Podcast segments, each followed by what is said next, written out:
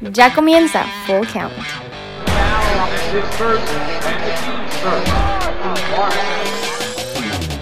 Y bueno, ahora vamos a hablar de la lista que este reconocido diario, esta reconocida revista, ¿es una revista? Sí.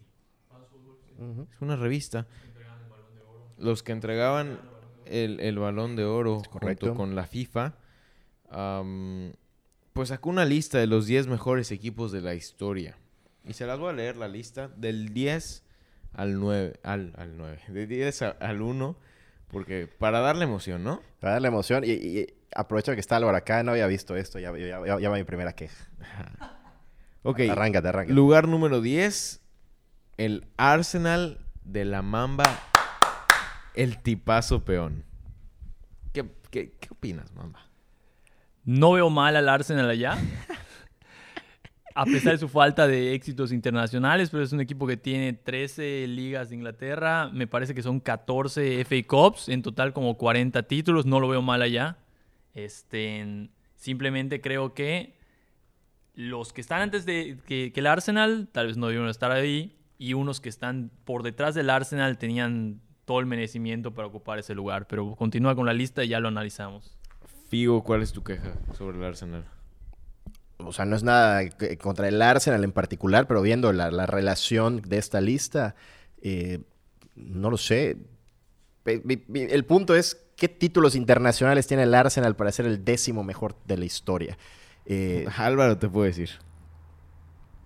Tiene, sí, sí, la Premier, o a la hora Premier, la, la liga inglesa antes de que fuera Premier, sin duda tiene un gran valor, pero para ser top 10 de la historia yo esperaría, no sé si Champions, Campeonatos de Europa, aunque sea la Copa UEFA, Intercontinental, algún título internacional, pero digo, vamos a ver quiénes más están, a lo mejor y sí se merece estar ahí.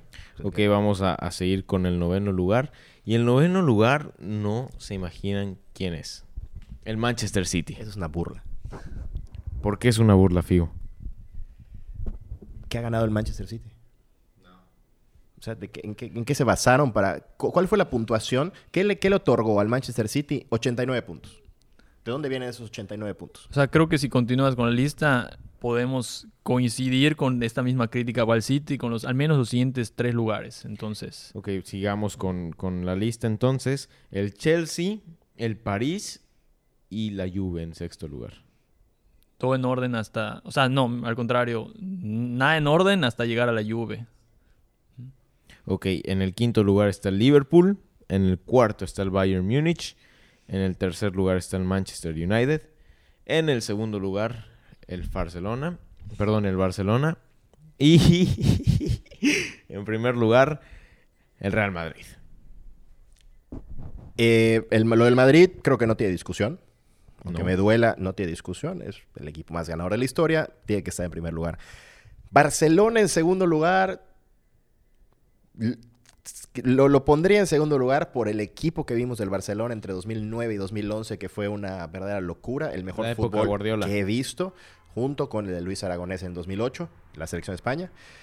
Exacto, la época de Guardiola. Por eso lo pondría ahí, pero si no, yo creo que Barcelona no merecería estar en el segundo lugar. Arriba del Barcelona, me atrevería a poner los siguientes tres. Le pueden pelear tranquilo al Barcelona, es decir, el United, el Bayern Múnich y el, el Liverpool y hasta la Juve. Quizás Híjole, también no la sé. Juve. No sé cómo, cómo lo vea Alvarito. Creo que los primeros seis, o sea, a excepción de el Real Madrid, que tampoco es mi equipo favorito, pero sin discusión es el mejor equipo del siglo XX y lo que va el XXI. Los demás pudo haber sido una moneda al aire el orden. Eh, quizá debió tener, haber tenido más incidencia la cantidad de títulos de, de Europa. Este, por lo mismo, me pregunto por qué demonios no está el Milan en el top 10. Eh, a pesar de que internacionalmente no ha tenido tanto éxito, ¿por qué no está el Inter en el, El top 10? Inter, Que ese tiene en Europa, a- perdón, en Italia arrasa la Juve, pero luego viene el Inter y luego viene el Milan. Entonces, internacionalmente el Milan tenía que haber estado. Pero el Inter igual, aunque no ha tenido tanto éxito internacional, pues ha, ha sido, ha, tenido, ha cosechado muchos títulos en Italia, entonces bien pudo haber estado en el top 10. Y em, pues es, es para mí la, la mayor queja, o sea, ¿qué hacen Chelsea, que tiene una Champions. Manchester City, que no ha ganado nada internacionalmente, al menos nada memorable. Paris Saint Germain, que realmente sus mayores éxitos han sido en tiempos recientes. ¿Qué hacen esos equipos en las posiciones del 7 al 9? Dejando fuera Milan, Inter, eh, no sé si estoy dejando atrás alguno como el Ajax, inclusive hasta el Atlético que ha ofrecido bastante competencia en, la, escena internacional últimamente. O sea, pero ¿qué, ¿qué rayos están haciendo estos tres equipos en vez de estos otros clubes que estamos mencionando. Tienes toda la razón en mencionar al Milán. No, lo, me había percatado que estaba en el lugar número 11. Eso es ridículo. La mayor burla de toda esta lista creo que es el Paris Saint Germain. Lugar número 7, el Paris Saint Germain. ¿Qué, ¿Qué, tiene para estar en el lugar número 7? O sea, 25 mil millones de ligas francesas y eso qué. O sea, Yo creo que la mayor burla de esta lista es que Tottenham está en el 14. Tottenham creo que ha ganado un, un, título que fue Carling Cup o la Copa de la Liga, el, de peor el de menor importancia en Inglaterra en los últimos creo que 30 años. Me, me gusta que no dejas pasar oportunidad para tirarle al Tottenham. No, y aparte, o sea, no sé qué tiene que hacer el en lugar derby 14, del norte te llega muy... está muy condicionado por tal vez como que los últimos años, porque sí, como dice Figo, ni Chelsea ni Paris Saint Germain ni el City. Ni, ni, City han ganado nada, eh, sobre todo a nivel internacional, como para hacerlos este, candidatos. Así, de hecho, nos vamos a revisar la cantidad de títulos por país a nivel, este, a nivel doméstico. O sea, obviamente en España lidera el Real Madrid, luego el Barcelona. En Italia, como había dicho, era es Juve, me parece que Inter, luego Milan. En Inglaterra sigue siendo Manchester, Liverpool, Arsenal, pero en, Champions, pues el líder es el Madrid. Luego está el Milan, creo que con 7. Está el Bayern, el Liverpool, el Barça. Por ahí de 6, 5 me parece, Entonces, no, no, no, no, no entendemos la inclusión de estos tres clubes de éxitos recientes, modernos y a base de petrodólares. De acuerdo. Entonces, última apreciación sobre esta lista. Eh, en cuanto a que está muy arriba el Paris Saint Germain, me parece una burla. Lo del Milan, la peor burla de todas, no puede estar en el lugar 11 el Milan. Y pues tengo que defender los colores, si no, ¿quién lo va a hacer? Eh, que el Atleti esté en el lugar número 13 de entrada, diría, no me, no me, no me escandalizaría. Pero, muy bien, muy bien, gracias. Pero eh, después de ver estos que están arriba, dices, no puede ser, el Atleti cuando menos tiene la Intercontinental, ha ganado copas de la UEFA, ahora llamadas Europa League. Eh, Dos finales de Champions, Es el tercero en títulos en España. No lo puedo, no me puedo atrever a ponerlo en el grupo donde están Bayern Munich, United, Barça, Liverpool. sería una ridiculez de mi parte. No, no está en ese grupo. Pero sí está arriba del City, sí está arriba del París, históricamente. Y lo, la última cosa, en lo que no estoy de acuerdo con la Mamba Peón, es en que el mejor equipo del siglo XXI sea el Madrid. Me parece que el mejor equipo del siglo XXI ha sido el Barcelona. Hasta ahorita me parece que ha sido el Barcelona. No sé en Champions cómo vamos en siglo XXI. Madrid debe llevar cinco. Se llevó las últimas tres. No, lleva cuatro. Llevó dos contra el Atlético, contra el Liverpool, contra la Juve. La del 2002 contra el Leverkusen. Lleva cinco ahí. Y... Sí, entre, desde el 2001 para acá. No, pero 2014, 2016, 2017, 2018. o sea, la única cuatro. fue la que ganó. Y la de Leverkusen 2002 ya lleva cinco ahí. Con el triplete, el Si quieres contar el 2000 igual, ¿el 2000 se cuenta como siglo XXI o todavía siglo XX? Creo que ya es siglo XXI. Bueno, pues entonces tienes seis Champions. El Barcelona lleva la del Arsenal, dos contra el United uh -huh. y una contra más. El Juve. Contra, contra, Juve, contra la Juve. Son cuatro, ¿no? A pesar del 6 contra 4, me parece que por el fútbol que se vio el Barcelona y esos años, a mí me parecen fantásticos.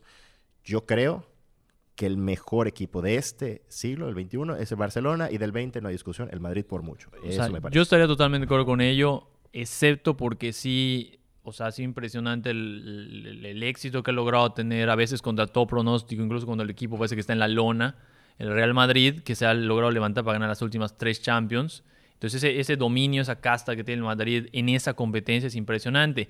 Si ya nos vamos a revisar a nivel doméstico en la Liga España, pues de los últimos 10 años ha ganado un Atlético, dos Madrid, siete Barcelona. Entonces ahí sí el dominio del Barcelona es abrumador. Y otra cosa que no quiero dejar pasar la oportunidad de decir es que siento que la directiva del Barcelona, en particular Bartomeu, han estado desperdiciando la mejor época de Messi para rodear un equipo competitivo, que sí lo es el Barcelona, pero, pero le ha faltado para, tal vez, no sé, tal vez no el equipo, tal vez el entrenador indicado para llevarlo a, a lograr así de verdad el dominio que debió haber tenido el Barcelona después de la época de Pep, después del título de Luis Enrique, luego se ha quedado cortísimo los últimos años y, yo no veo que con Valverde vaya a cambiar la cosa y si en una de esas si se si se duerme el Barcelona, por ahí el Madrid o hasta el Atlético, que tampoco lo es por descontado, le pueden virlar la liga. A mí me parece que el equipo más grande del siglo XXI tiene que ser el más ganador, por lo cual yo defiendo que el Madrid ha sido el más grande del XX y del siglo XXI. Am, también me parece que ya los voy a dejar hablando acá. Yo ya me voy de, este podcast. Ya es su podcast. Gran plática, me tienen muy entretenido acá. Eh, y pues nada, ya me voy. Nos vemos en, el siguiente. no, pero por lo que dices de Valverde y el Barcelona, según yo, y según fuentes en las que pues confío y en las que me baso, a Valverde están buscando un pretexto para sacarlo y para traer al que sería el próximo y, duradero DT del Barça, a un Xavi Hernández, que buscaría implementar una filosofía parecida a la de Pep, pero en estas épocas del Barcelona. Pues ciertamente sería algo interesante ver. O sea, Xavi Hernández ha sido de los mejores jugadores del Barcelona del siglo XXI. Eh, personalmente, mm, sí me gustó más que Iniesta. Tal vez Iniesta era más a medio camino entre un Xavi y un Messi, pero la, la- la visión que tenía Xavi para colocar el pase entre líneas, la manera en que comandaba el medio campo era impresionante. Aunque hoy leí un tuit bastante interesante en el que Xavi se hablaba de que Xavi comparaba a mm, Mbappé con Thierry Henry, pero que decía que Mbappé era más como Thierry Henry, un superatleta, pero no era tan talentoso ni tan técnico como Ronaldinho y como podía haber sido Neymar. Y en la persona, no recuerdo el nombre, que hizo el tweet, señalaba de que como que estaba muy condicionada la visión de Xavi por, su misma educación como barcelonista, porque está ignorando el hecho, o sea, innegable, de que Titi Henry y el mismo Mbappé, independientemente de su calidad atlética y su velocidad, tiene una técnica impresionante. Xavi, Xavi siempre es- se ha caracterizado por ser un tipo muy radical en sus opiniones, eh, que eso le ha traído más de una polémica. Y, y para él, si no es el fútbol que, se, que le enseñaron a jugar en el Barcelona, no es buen fútbol y, y no vale lo mismo. No estoy de acuerdo con eso, en muchas opiniones de Xavi no estoy de acuerdo, pero sí coincido con, con- con Álvaro de que es el, ese tipo era lo mejor que he visto jugar en mi vida. Iniesta es un genio, pero Xavi era mucho más que eso. Sin la habilidad de Iniesta, era fantástico ver cómo ya sabía qué iba a hacer antes de recibir el balón, cómo siempre tenía la jugada indicada, que muchas veces la jugada indicada es dar un pase atrás, el pase más simple del mundo. Bueno, él sabía exactamente cómo hacer eso. Pero a pesar de ese tipo de cosas, creo que a veces peca de... de, de- de- Soberbio. Un poco de, de soberbio, diría inclusive. Pero bueno, lo que, lo que comentas al principio, ojalá que llegue al Barcelona. Creo que es un paso natural. En algún punto se va a dar. Y, y me encantaría ver al nuevo Barcelona, un Barcelona de Xavi. como lo es Zidane con el Real Madrid, parecido. Y, y la verdad es que sin Xavi yo creo que, bueno, sin Xavi, sin Iniesta, la historia del Barcelona y de Messi como la conocemos hubiera sido muy, pero muy, muy diferente. Probablemente, no quiero radicalizar, no quiero irme a extremos, pero una posibilidad es que hubiera sido algo como lo que vemos pues competencia tras competencia con la selección argentina y Messi sin sus dos motores que tenía en el Barcelona y que pues ahorita ha encontrado apoyo en pues otras, otros jugadores para seguir siendo lo que es Messi en el Barcelona, ¿no? Uno de los mejores jugadores de, de la historia.